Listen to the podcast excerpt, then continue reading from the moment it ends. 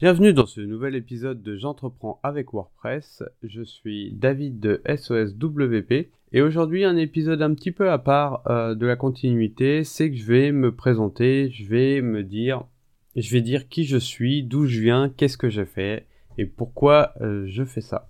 Alors oui, c'est un peu bizarre de faire euh, ce, cet épisode au bout du cinquième épisode ou du sixième épisode. Mais du coup, il y, a sûrement des personnes qui m'écoutent, mais qui ne sont jamais allées sur mon site et qui sont jamais allées lire un petit peu ce que j'avais écrit sur moi. Donc je voudrais me présenter auprès d'eux. Donc moi, en fait, j'ai un profil euh, complètement technique, c'est-à-dire qu'à la base, euh, je suis ce qu'on peut appeler un technicien informatique ou un administrateur système, c'est-à-dire que j'interviens sur les ordinateurs ou euh, sur les serveurs et je mets en place des solutions ou je résous des problèmes ou j'interviens pour des mains. Donc ça, c'est mon background professionnel. Euh, je travaille depuis 2010 à mon compte. Je suis passé par l'étape auto-entreprise de 2010 à 2016, euh, donc dans le dans la partie technique en fait, hein, en informatique. J'ai commencé à faire des premiers sites web, mes tout premiers sites web euh, datent quand j'avais 13-14 ans. Je faisais des sites web pour les jeux vidéo en fait à l'époque. Hein. Donc euh, c'était sur du Nuket Clan qu'on faisait ça. Et c'était un système de site web qui était optimisé pour les équipes de jeux vidéo. Donc je créais des sites web pour les équipes de jeux vidéo et je leur fournissais ça donc vers l'âge de 13-14 ans. Donc on revient en 2010, j'ai créé ma petite auto-entreprise, je fais de l'intervention sur les PC, je fais aussi quelques petits sites web pour les artisans, pour les, indépendants. Clairement du petit site pas trop cher. Euh, vraiment euh, qui paye pas de mine, qui j'avais pas trop d'expérience là-dedans. Et petit à petit, je me suis fait euh, mon expérience de 2010 à 2016, si je dis pas de bêtises, ou 2018, je sais plus. Euh, j'ai monté une SARL, je me rappelle plus de la date exacte. Non, ça doit être 2018, si je dis pas de bêtises. J'ai monté une SARL avec une boutique physique pour proposer mes services euh, de dépannage maintenance informatique, mais aussi la création euh, de sites web pour tout ce qui est entrepreneur professionnel. J'accompagne aussi depuis euh, depuis la création de cette SRL, j'accompagne complètement les entrepreneurs en fait. J'avais le fait d'avoir une boutique physique faisait que j'avais des entrepreneurs qui venaient pour du perso et puis du coup qui me jugeaient un petit peu sur mes qualités sur mes qualités techniques en perso, et puis on parlait de leur monde pro, et euh, ils voulaient un site web, euh, ils voulaient que les gens puissent les contacter facilement, des choses comme ça. Donc c'est à partir de ce moment-là que j'ai développé énormément de compétences sur ce qui est site web et optimisation pour les entrepreneurs. Alors l'aventure de la SARL, elle s'est finie à peu près en 2019. Donc ça fait 2016 avec jusqu'à 2019. Alors c'est dommage, moi j'aurais bien continué à travailler euh, en boutique, j'avais plein de projets, j'avais des projets de recruter des gens qui travaillaient en atelier, moi je travaillais au bureau, je me focus complètement sur les entrepreneurs, sur les pros, euh, sur la partie un peu site, développement, choses comme ça, mais euh, la vie en a voulu autrement. Et du coup en fait j'ai eu pas mal de, de petits pépins, des pépins que les entrepreneurs peuvent avoir. Donc premier pépin ça va être ça a été euh, des délais de paiement que j'ai reçus de certains clients, entre guillemets des administrations et des grosses sociétés qui étaient euh, à rallonge, c'est-à-dire que techniquement euh, ils vous payent à 30 jours fin de mois, et là ils s'étaient plus à 60 jours voire 90 jours. Donc quand vous avez des grosses installations, des gros beaucoup de frais sur des sur des prestations et qu'on vous paye en retard, du coup ça met à mal votre trésorerie. Et quand vous êtes entrepreneur, votre trésorerie, c'est ce qui est de plus dur à avoir, surtout au début. Quoi. Donc euh, ça, ça engendrait des fournisseurs qui réclamaient les paiements. Moi, j'avais pas de trésor pour payer les paiements, pour payer les fournisseurs, et du coup, c'était un petit peu la cata. J'ai eu d'autres problèmes aussi avec un loyer de boutique qui a augmenté de près, presque de 50%. Euh, ça pique un peu. Euh, voilà, j'ai eu d'autres soucis tout bêtes. Euh, typiquement, j'ai eu une tentative de cambriolage et la porte qui a été complètement tordue et qui fermait mal du coup. Mon assurance perso me couvrait plus. Et le propriétaire du local ne souhaitait pas faire la déclaration d'assurance. Je n'ai jamais su pourquoi ils n'ont pas voulu faire la déclaration d'assurance, surtout qu'ils étaient assurés pour ça. Mais ils ont toujours sorti une excuse comme quoi euh, c'était pas eux de faire la déclaration d'assurance. Donc en gros, j'avais une porte voilée avec un local qui augmentait de 50% de loyer. Voilà. Donc c'est dommage, mais j'ai décidé d'arrêter euh, le tout, surtout quand la banque m'a dit, écoutez monsieur David, euh, c'est bien beau ce que vous faites, vous faites du chiffre d'affaires, on est d'accord, vous... Votre société va très bien, elle augmente bien, par contre vous avez un gros problème de trésorerie et on peut plus vous aider. Et donc là, c'était une accumulation énorme, c'est-à-dire que même la banque pouvait plus me dépanner quand j'avais besoin de trésor en urgence. Donc du coup, qu'est-ce que j'ai fait? J'ai dit, bah ça sert à rien. Euh, soit je remets euh, énormément d'argent dans la société, soit j'arrête tout et euh, je stoppe tous ces problèmes, toutes ces choses-là. Donc chaque personne aura réagi différemment, mais j'ai préféré arrêter la SARL et repartir. Donc fermer la boutique j'arrête la SARL, je ferme la boutique, et puis euh, je repars entre guillemets dans mon coin, à la maison, avec mon petit bureau, mon ordinateur, ma base de clients, et puis je continue à bosser en auto-entreprise, donc je réouvre mon auto-entreprise comme ça. Alors, qu'est-ce que j'ai gagné en faisant ça? J'ai gagné que j'ai carrément moins de frais mensuels. J'ai plus les frais de la boutique, j'ai plus les frais d'assurance.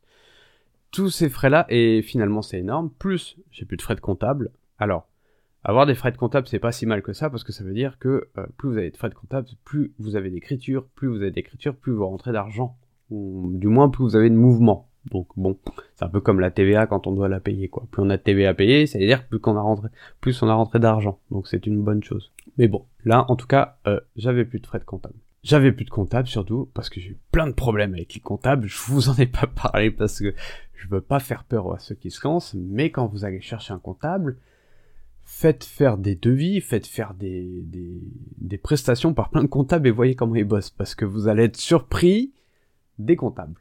Euh, il y en a des très très bons, mais je pense qu'ils sont pas si nombreux par rapport au nombre de charlatans qu'il y a. Voilà, sûrement comme dans tous les corps de métier. Donc j'avais plus de frais de boutique, plus de frais d'assurance au niveau de la boutique, j'avais plus de comptable, j'avais moins de frais de société, je suis passé de auto-entreprise, euh, de SARL à auto-entreprise, et en plus la cerise sur le gâteau, c'est que j'ai eu droit à l'ACRE. Alors là, magnifique, j'ai eu le droit à la donc c'est l'aide à la création des reprises des entreprises.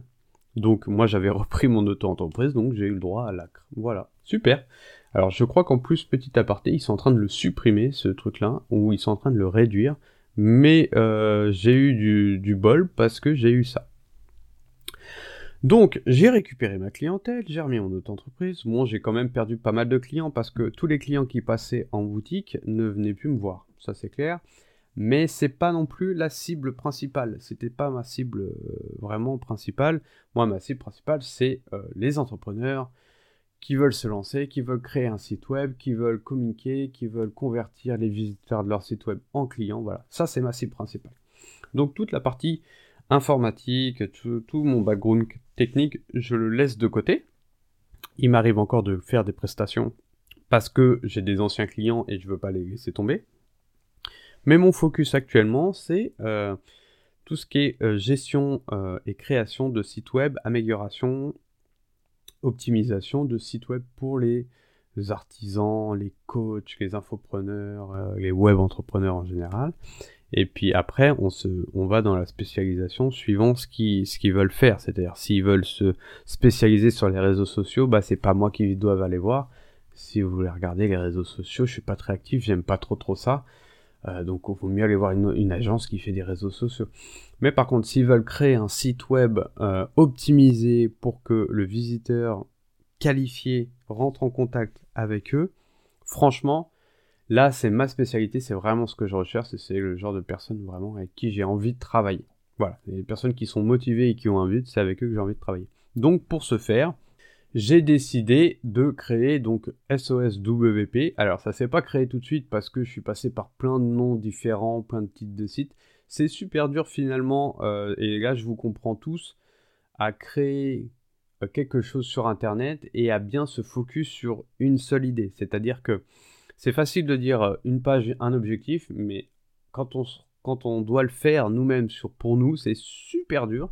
Et c'est là que c'est important de se faire aider par des gens qui s'y connaissent parce que du coup, ils vont vraiment vous dire Ok, mais là, t'as été trop loin. Ok, mais là, en fait, pour toi, ça te parle, mais moi, j'ai absolument rien compris dans ce que t'as dit. Donc, j'ai créé, euh, je sais pas combien de versions différentes avant d'arriver à SOS WP. Mon site est en constante évolution.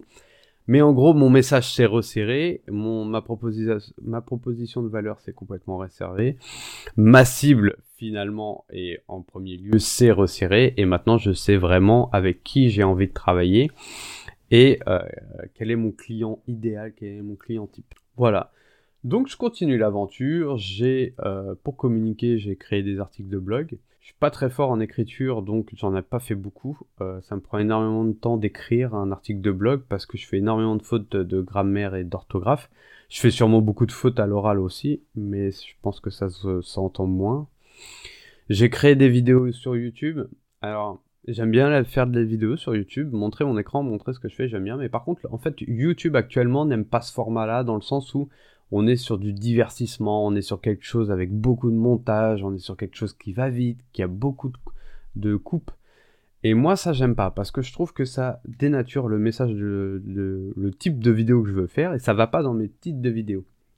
Donc, j'ai mis les vidéos un petit peu de côté, et puis je cherchais une alternative, et j'ai décidé, du coup, de me lancer dans l'aventure podcast. Pourquoi l'aventure podcast? Parce que d'une, je peux dire ce que je veux, et bah, c'est pas grave, hein j'ai le droit de dire ce que je veux. En même temps, on peut dire, on peut faire ce qu'on veut sur YouTube, mais euh, au niveau des, de l'algorithme de YouTube, ça va pas être trop bien vu. En podcast, les gens qui m'écoutent, ils savent à peu près au bout d'un ou deux épisodes comment je parle, que, quelles sont mes façons, mes façons de penser, des choses comme ça. Ils m'aiment ou ils m'aiment pas, mais s'ils m'écoutent, c'est que généralement ils apprécient plus ou moins mon contenu. Euh, ils vont pas perdre une demi-heure, 20 minutes, une heure à écouter, euh, à m'entendre parler si je, ce que je raconte, ça leur plaît pas. Donc en même temps, je peux dire vraiment ma façon de penser. Je peux parler aussi de choses pendant longtemps.